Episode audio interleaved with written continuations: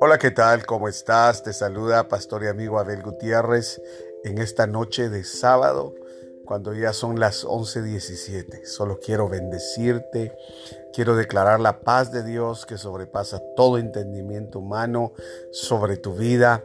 Que esta noche tú seas bendecido, que tengas esa paz de Dios. Mañana estaremos transmitiendo una palabra poderosa, una palabra direccional eh, habrán milagros, habrán provisiones inesperadas que vendrán y sobre todo palabra direccional del cielo, el reloj de Dios en este tiempo. Te bendigo, te bendigo, te bendigo.